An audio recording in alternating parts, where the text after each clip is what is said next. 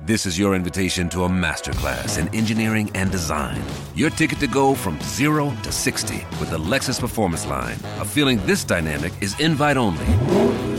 Fortunately, you're invited. Experience the exhilaration of the Lexus Performance Line and some of the best offers of the year on select models at the Invitation to Lexus sales event, now through April 1st. Experience amazing at your Lexus dealer. Fußball Inside, der Podcast. Ja, es waren zwar nur vier Wochen, es kam einem aber ewig lang vor. Jetzt hast das Warten aber endlich ein Ende. Die Bundesliga geht wieder los, die Rückrunde startet und da müssen wir natürlich drüber reden. Wir, das sind in dem Fall Marian Laske und Sebastian Wessling. Moin, ihr beiden. Hallo. Guten Tag. Ja, und ich bin Timo Düngen und wir bringen natürlich auch wieder ein paar Thesen mit zu diesem Spieltag und ich würde mal behaupten, wir beginnen mit dem Tabellenführer. Borussia Dortmund. Ja, das ist mein Einsatz. äh, meine These ist, dass Borussia Dortmund äh, in der Rückrunde deutlich mehr Schwierigkeiten haben wird als in der Hinrunde. Äh, wie kommst du darauf, dass die Gegner sich besser eingestellt haben oder generell schon der Start? Ich glaube, dass A, der Start deutlich schwieriger wird, weil äh, RB Leipzig deutlich besser drauf sein wird, glaube ich, als das in der Hinrunde der Fall war. Ähm, und deswegen allein schon dieses erste Spiel, ein recht wegweisendes Spiel, deutlich schwieriger wird, glaube ich. Ich glaube auch, dass Dortmund in der Hinrunde doch äh, sehr nah am Optimum der Punktausbeute war, wenn man sieht, wie manche Spiele gelaufen sind. Ähm, die hätten auch anders ausgehen können. Es musste nicht mhm. zwangsläufig jedes Spiel gewonnen werden. Wenn ich zum Beispiel an das 4-3 in Augsburg denke, das kann verloren gehen, das kann unentschieden ausgehen. Äh, gegen Hoffenheim musst du eigentlich verlieren, spielst am Ende unentschieden. Also da waren einige Spiele dabei, wo man auf jeden Fall jetzt nicht gerade vom Pech verfolgt war. Und ich glaube auch äh, Punkt 3, dass äh, Bayern München als Verfolger eine stabilere Rückrunde spielen wird, als die Hinrunde war. Glaubst du denn dann auch, dass die junge Mannschaft dann vielleicht mal so ein bisschen ins Wackeln kommen kann, eben wenn die Bayern dann punkten kontinuierlich und bei Dortmund vielleicht mal so die erste Schwächephase kommt? Also ich glaube, dass eine junge Mannschaft durchaus anfälliger sein kann für Schwankungen. Also das in der Hinrunde ist ja vieles optimal gelaufen. Da war die, glaube ich, tatsächlich so ein bisschen auf so einem Flow unterwegs. Das fing schon mit dem Pokalspiel, glaube ich, an gegen, gegen Kräuter Fürth, wo du in der letzten Sekunde eigentlich der regulären Spielzeit den Ausgleich machst und dann in ganz der Verlängerung gegen Ende, das Ding ja, ja, ja und gegen, gegen Ende der Verlängerung dann den Siegtreffer. Und ähm, durch diesen Start, ich glaube, wenn der anders gelaufen wäre, dann weiß man nicht, ob das alles so gut gelaufen wäre. Also es kam vieles zusammen, dann war die Mannschaft in so einem Flow und wenn jetzt mal zwei, drei Rückschläge kommen, dann wird es spannend zu sehen, wie die Mannschaft dann damit umgeht, oh, falls und, sie kommen. Oh, und vor allen Dingen auch, wie Trainer Lucien Favre damit umgeht, weil den hat man ja in der Vergangenheit bei anderen Vereinen dann auch gerne mal so ein bisschen dünnhäutiger erlebt. Ja, das ist richtig. Also das, äh, das war immer ein Manko was, oder etwas, was man ihm so ein bisschen vorgeworfen hat, dass er noch keine so richtige Krise erfolgreich gemanagt hat. Da muss man allerdings sagen, dass das gilt vielleicht für seine Bundesliga-Zeit. Der hat in Nizza hat er da, glaube ich, einen großen Schritt nach vorne gemacht. Das bescheinigen alle, die ihn irgendwie kennen und beobachten, dass, dass er dort äh, schon ein bisschen gelernt hat, entspannter mit der Situation umzugehen und dass er es in Nizza tatsächlich auch mal geschafft hat, als dieser Verein dann, mit dem er anfangs sehr erfolgreich war, dann äh, die letzte Hinrunde, in der er da war, dann doch etwas äh, krisenhaft fast schon war. Und das hat er aber geschafft, das Ganze sehr gut zu stabilisieren und in der Rückrunde dann auch noch äh, zum Erfolg zu führen. Also von daher glaube ich schon, dass er da einen deutlichen Schritt weiter gemacht hat. Aber Marian, sag doch du auch mal was. ähm, ja, also ich glaube auf jeden Fall.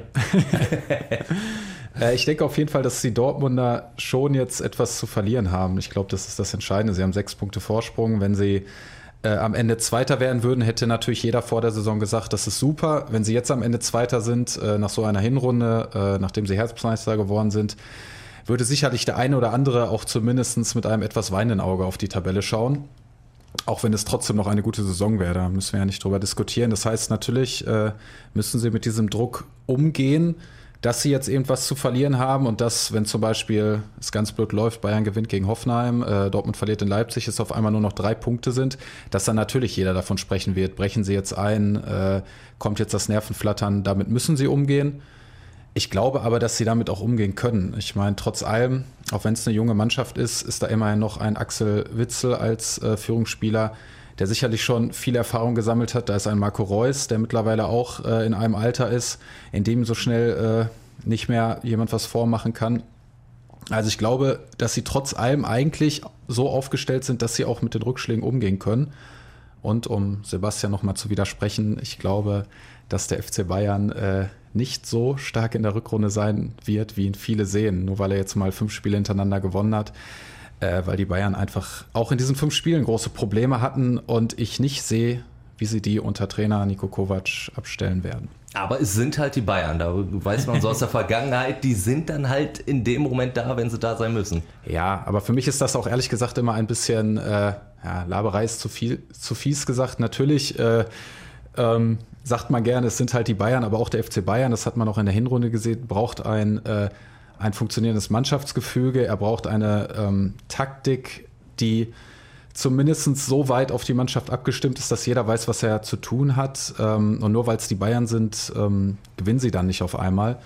Ähm, deswegen, nach allem, was ich so bis jetzt in der Hinrunde gesehen habe, die Schwierigkeiten beim Pressing, die Schwierigkeiten beim Spielaufbau, die Schwierigkeiten überhaupt, sich gegen Mannschaften, die tief stehen, äh, Chancen zu erarbeiten, wüsste ich momentan nicht, äh, warum beim FC Bayern jetzt äh, die große Wende kommen soll. Sie sind natürlich trotz allem individuell so stark aufgestellt, dass sie ihre Punkte sammeln werden, ist ja klar. Also das ist jetzt nicht so, man spricht ja vom FC Bayern von einer schlechten Hinrunde, nachdem sie Zweiter sind. Also es ist ja trotz allem, haben sie so viel individuelle Klasse, dass sie meistens gewinnen werden.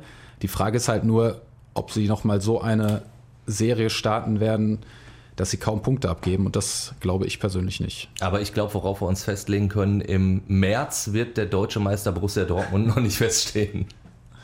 Da würde ich auch von ausgehen. Ja. Wobei man, natürlich muss man sagen, äh, letztlich am Ende können die Bayern tun, was sie wollen. Äh, Dortmund hat das Ding in der Hand. Und wenn Dortmund ähm, stabil spielt, dann, äh, ja, dann können die Bayern sich auf den Kopf stellen. Dann wird halt Borussia Dortmund deutscher Meister werden. Aber man muss jetzt sehen, wie tatsächlich, das hat der Marian gesagt, wie die Mannschaft das vielleicht auch verkraftet oder damit umgeht, dass sie eben jetzt diese tolle Ausgangsposition hat. Das war ja auch im, im, Wintertrainingslager und jetzt in der Vorbereitung durchaus zu beobachten. Natürlich wird das mantraartig wiederholt, wir schauen nicht auf die Tabelle, aber das ist ja Kokolores. Natürlich schaut man auf die Tabelle. Also ich weiß, ich habe jetzt auch nicht so wahnsinnig hoch gespielt, aber natürlich habe ich nach jedem Spieltag auf die Tabelle geguckt, das machen die ja auch. die werden ja mitgekriegt haben, dass sie sechs Punkte Vorsprung haben. Und ähm, man hat schon gemerkt, dass den Verantwortlichen so ein bisschen ähm, schon sehr daran gelegen ist, jetzt äh, vorzusorgen und immer zu sagen, wir müssen exakt genauso in die Rückrunde gehen, wie wir in die Hinrunde gegangen sind. Wir dürfen uns nicht an den Ergebnissen messen, sondern wir müssen uns daran messen, wie wir diese Ergebnisse erreicht haben. Daran müssen wir uns orientieren. Und Michael Zorc hat auch, mit dem habe ich im Trainingslager gesprochen, hat auch nochmal ganz klar gesagt, ja, wir müssen jetzt zusehen, dass wir die Zügel wieder anziehen. Also es war mhm. schon so, dass er sagte, ja, man kommt jetzt aus dieser wirklich tollen Hinserie raus, dann ist man im Urlaub, fährt nach Dubai, liegt am Strand, ist in der Sonne, jeder klopft dir auf die Schultern, geil, Tabellenführer. Natürlich fährst du so ein bisschen runter, ist ja ganz normal, aber jetzt musst du halt zusehen, dass du rechtzeitig wieder hochfährst, dass du diese ganze Schulterklopferei ähm, abschütteln kannst und mit exakt dem gleichen Hunger und der gleichen Gier in die Rückrunde geht. Und das wird jetzt die spannende Frage, einfach zu sehen, wie verpackt das die Mannschaft, in der so viele jetzt auch nicht damit Erfahrung haben, Tabellenerster der Bundesliga zu sein. Das ist, glaube ich, Marcel Schmelzer, Lukas Piszczek, äh, Marco Reus schon nicht mehr, der kam ein bisschen zu spät dafür. ähm, Oder war verletzt. ja, aber ja, nachdem Marco Reus da war, ähm, hat der Borussia Dortmund keine Meisterschaft mehr geholt. Also das würde ich jetzt nicht mit ihm verknüpfen, aber es ist einfach Fakt. Also das heißt, es kennt das Gefühl kennen eigentlich aus der aktuellen Mannschaft, ich glaube, außer Marcel Schmelzer und Lukas Piszczek in der Bundesliga niemand. Äh, andere Ligen habe ich jetzt nicht genau im Kopf. Ich glaube, Thomas Delaney war in Dänemark sehr erfolgreich. Aber ähm, was ich damit sagen will, also es ist halt eben die spannende Frage. Du hast die Erfahrung mit der Situation natürlich nicht. Und jetzt musst du gucken, wie du damit umgehst. Das sind natürlich Probleme, von denen der große Rivale im Revier nur träumen kann. Womit wir dann zum Vizemeister kommen und zu unserer nächsten These. Schalke 04. Da habt ihr beide quasi auch lange überlegt. Was sagen wir zu Schalke nach dieser miserablen Hinrunde? Muss man sagen, Platz 13. Das ist für einen Vizemeister eine kleine Katastrophe, vor allen Dingen so, wie Schalke auch gespielt hat. Was ist eure These für die Rückrunde? Soll ich, ja? ja? Und zwar sind wir der Ansicht, dass Schalke die Winterpause nicht genutzt hat. Weil sie sich personell verschlechtert haben. Der Naldo verkauft, der so ein bisschen wie Kai aus der Kiste kam, auch so ein bisschen unnötig gefühlt, weil so ein bisschen Unruhe reingekommen ist? Naja, also sie haben sich, ich glaube, der, der, der Anspruch an Schalke vor der Winterpause war ja nicht, sich nicht zu verschlechtern, sondern die mussten sich ja klar verbessern. Und Stand jetzt um mal ein beliebtes Wort in der Bundesliga zu benutzen, stand jetzt, ähm, ah, ist ihnen das überhaupt nicht gelungen. Zumindest personell, äh, wie du sagst, Naldo ist verkauft worden. Er hat jetzt auf dem Platz nicht mehr die ganz große Rolle gespielt.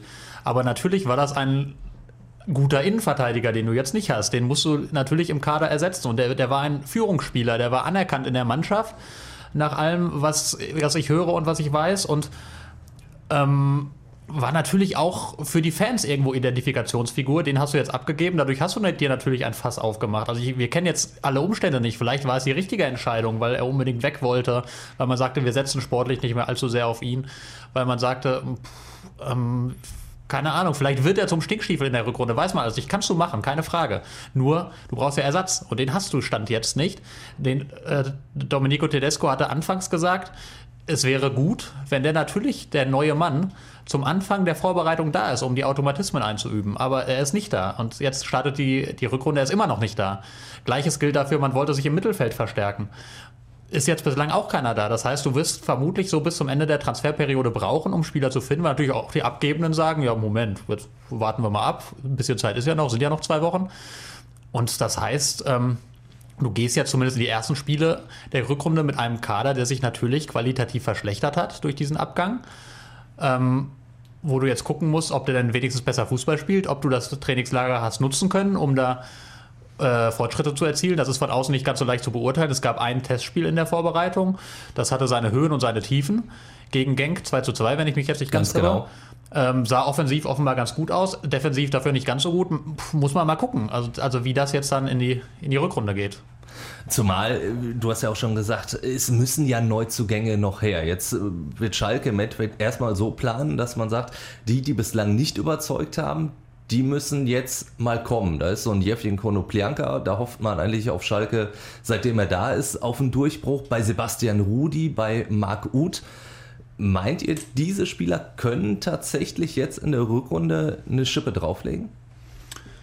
Ähm, ja, also ich fand, Marc Uth hatte ja, bevor er sich verletzt hatte, sogar mal eine Phase, in der man ähm, gemerkt hat, dass er schon einer sein kann, der da vorne so ein bisschen für den Unterschied sorgt, der äh, so etwas wie ein bisschen Spielkultur, äh, Torgefahr hineinbringt.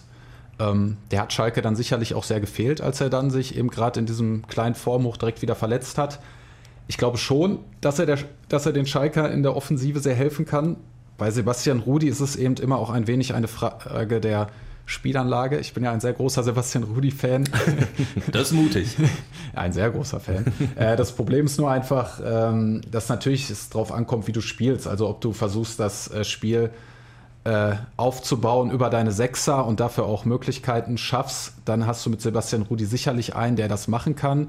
Oder ob du den Ball immer wieder nur lang nach vorne schlägst und auf die zweiten Bälle gehst, dann hast du mit Sebastian Rudi sicherlich keinen, der dir da so wahnsinnig helfen kann. Also Sebastian Rudi ist eigentlich ein Spieler für eine Mannschaft, die Ballbesitz hat. Deswegen fand ich den äh, Transfer eigentlich nicht schlecht, wenn sich die Schalker so weiterentwickelt hätten, dass sie auch eine Mannschaft werden, die viel Ballbesitz hat. Aber das äh, hat ja de facto nicht stattgefunden in der Hinrunde. Mal schauen, wie das zur Rückrunde wird. Ich finde halt auch dieses Auftaktspiel gegen Wolfsburg ist so ein äh, richtig schönes Spiel, was viele Gefahren birgt, weil die weil das so ein Spiel ist, wo natürlich jetzt jeder sagt, ey, das müssen wir gewinnen nach dieser Hinrunde. Die Wolfsburger sind aber sogar Tabellenfünfter. Ich weiß gar nicht, wie sie das äh, geschafft haben. Das weiß keiner.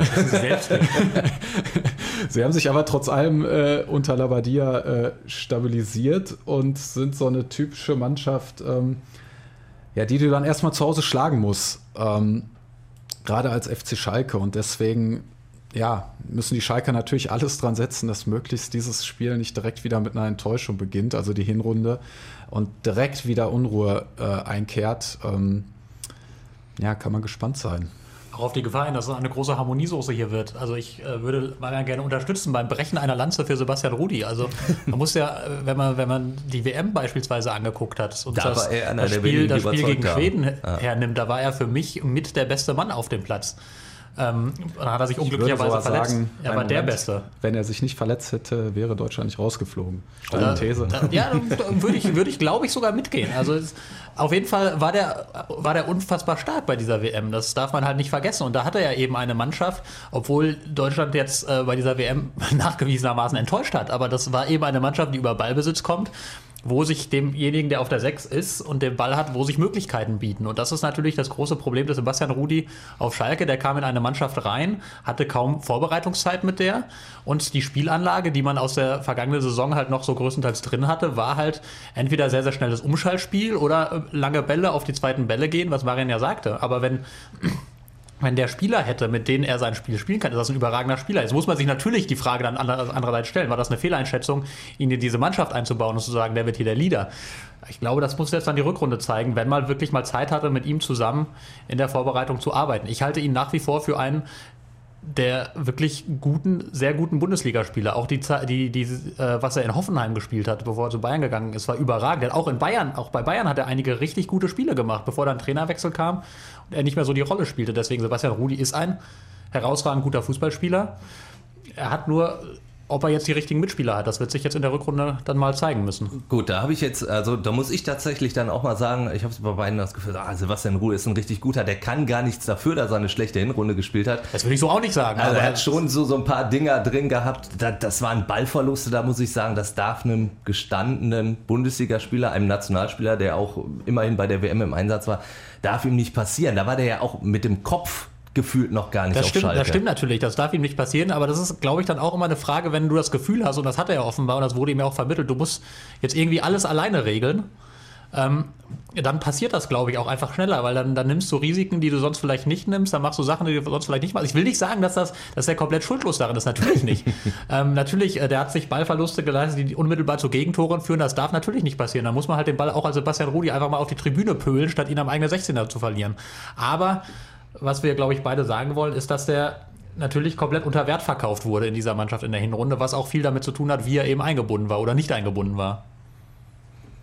Damit kommen wir zur letzten These und kommen zur Fortuna. Die ist ja sportlich zum Ende der Hinrunde positiv aufgefallen. Jetzt in der Winterpause, sage ich mal, äh, nicht ganz so positiv, Marian. Äh, ja, die Fortuna hat sicherlich das äh, schönste Drama der Winterpause geliefert und, ähm, und das ganz ohne Goldsteak. ja, stimmt, das war auch noch ein schönes Drama. ja. Naja, auf jeden Fall äh, ist deswegen unsere These, dass die Vertragsverlängerung von Friedhelm Funkel bzw. die Umstände äh, den Verantwortlichen geschadet haben. Und äh, ich glaube, um da direkt einzusteigen, ähm, kann man ja ganz, kann man sagen, es ist sicherlich in Ordnung, mit Trainer Friedhelm Funkel zu verlängern. Ähm, die Umstände, also dieses Hin und Her, dass erst Friedhelm Funkel fast, also tränenreich sagt, er macht nicht mehr weiter, dann wiederum schwenkt der gesamte Verein um, es wird nochmal neu verhandelt, jetzt wird der Vertrag verlängert, sorgt ja im Prinzip dafür, dass vor allen Dingen erstmal Robert Schäfer Schaden genommen hat, ähm, dass gleichzeitig aber auch Friedhelm Funkel jetzt als ein Trainer dasteht, mit dem man erst nicht unbedingt ähm, verlängern wollte und das alles eigentlich nach einer Hinrunde, die am Ende ja großartig, also eigentlich ein großartiges Ende genommen hat, mit jetzt vier Punkten Vorsprung auf den 16. Platz, also sogar auf den Relegationsplatz. Ähm, das heißt, die Fortuna hat sich da ähm, ziemlich unnötig äh, eine Menge Unruhe im Verein geschaffen und es ist sicherlich interessant, ähm, inwiefern sich das jetzt auch auf die sportliche Situation auswirkt. Wobei man halt eins sagen muss, also nach allen Eindrücken bis jetzt, die auch ich in Düsseldorf bekommen habe, ähm, hat Funkel eigentlich ein wirklich sehr, sehr gutes Verhältnis zu dieser Mannschaft. Und ähm, ich glaube tatsächlich nicht, dass die gesamten Umstände jetzt diesem Verhältnis geschadet haben, weil ich schon sagen würde, dass ein Großteil der Mannschaft auch sehr gerne mit Funkel weiterarbeiten möchte. Ähm, trotz allem, es ist nun mal Profifußball und ein wenig angeschlagen ist der Trainer jetzt auch. Also man muss, man muss halt mal abwarten, wie sich das dann auswirkt. Ähm, aber Funkel ist sicherlich erfahren genug, um so eine Situation dann vielleicht auch in positive Energie umzuwandeln. Ähm, ja, schauen wir mal. Das klingt jetzt vielleicht böse von mir, aber hat sich die Fortuna nicht auch jetzt in gewisser Weise der Option beraubt, einen Trainer nochmal in der Rückrunde zu wechseln? Weil ich meine, auch wenn es vier Punkte Vorsprung sind, die Fortuna steckt ja weiterhin im Abstiegskampf. Das kann ja durchaus sein, dass nochmal so in den ja, zu den letzten zehn Spielen nochmal ein neuer Impuls gesetzt werden muss. Ja gut, das können sie ja dann trotzdem machen. Dann müssen sie nur ein Jahr länger Vertrag bezahlen. Ne?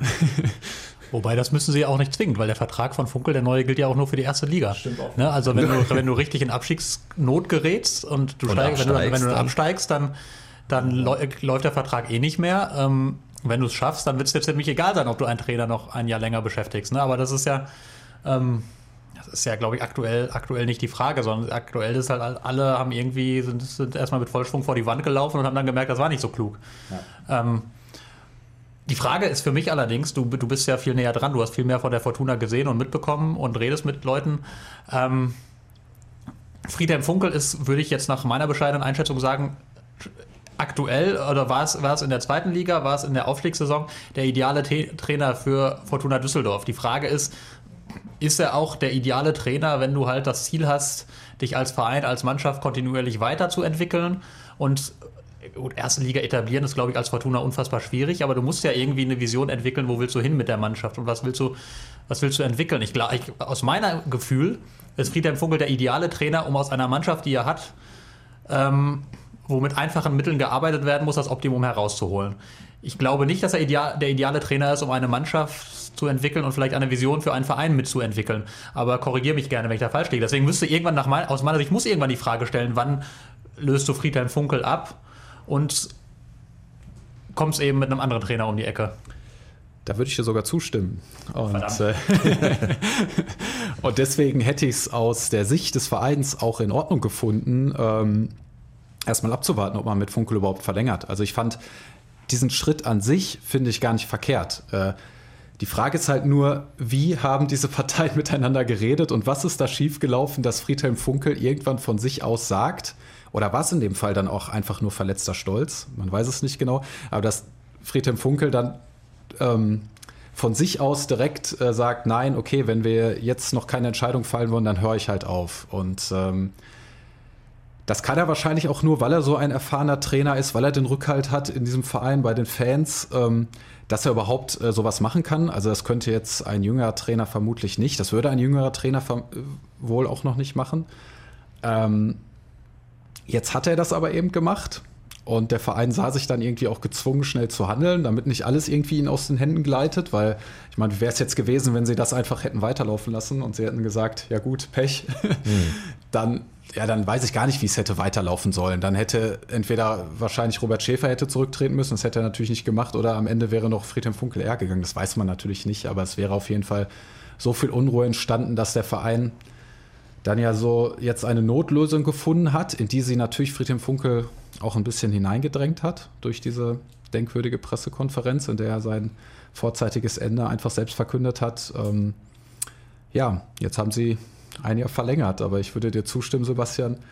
Äh, und ich denke, das war auch die Idee von Robert Schäfer und auch von Lutz Pfannstiel, der jetzt ja auch neu dazugekommen ist. Wir warten erst mal ab und schauen, ob wir nicht vielleicht noch einen anderen Trainer finden, mit dem wir vielleicht eine, ja, eine Vision haben können, einen Plan, wie es vielleicht in den nächsten zwei, drei Jahren weitergeht, weil man muss ja auch sagen, es ist ja auch nicht ideal, mit einem Trainer immer nur ein Jahr zu verlängern. Das kann Richtig. man natürlich machen, das macht ja Gladbach mit Hacking gerade ähnlich, aber es ist ja eigentlich ein Zeichen, dass es nicht ein, nicht ein Zukunftsmodell ist, von dem du jetzt die nächsten drei, vier Jahre überzeugt bist, sonst würdest du ja eigentlich anders handeln. Und ähm, du weißt ja auch nie genau, wann sagt eigentlich Friedhelm Funkel, ich will nicht mehr weitermachen. Das kann ja auch passieren. Von daher ähm, ist diese ganze Situation jetzt sicherlich nicht so ideal. es muss der Fortuna aber egal sein, weil es geht darum, die Klasse zu halten und das ist erstmal das Allerwichtigste für diesen Verein. Also das Schlimmste wäre jetzt, denke ich, abzusteigen. Und äh, das war vorher, also das ist einfach, der Verein hat so viel finanziellen Rückstand, selbst auf so einen Club wie Augsburg, wie Mainz, das sagen sie auch immer wieder, aber das ist ja auch so, du brauchst einfach ein paar Jahre Bundesliga und deswegen wäre ein Abstieg ähm, dramatisch, weil der lange nicht bedeuten würde, dass du im nächsten Jahr es direkt wieder schaffst aufzusteigen. Lange nicht. Ja. Du hast die Vision angesprochen, also dass man länger was aufbaut. Ist Friedhelm Funkel dann quasi im Nachhinein betrachtet vielleicht auch einfach zu erfolgreich gewesen? Als er geholt wurde, ging es darum, den Klassenhalt in der zweiten Liga zu schaffen. Dann ist er irgendwann aufgestiegen und dann hast du halt einen Friedhelm Funkel, mit dem du ja erstmal weiterarbeiten musst, weil im Endeffekt, wir haben es ja jetzt gesehen, die Öffentlichkeit und die Fans überhaupt nicht nachvollziehen können, warum wird jetzt ein Erfolgstrainer nicht rausgeschmissen, aber warum wird nicht mit ihm verlängert?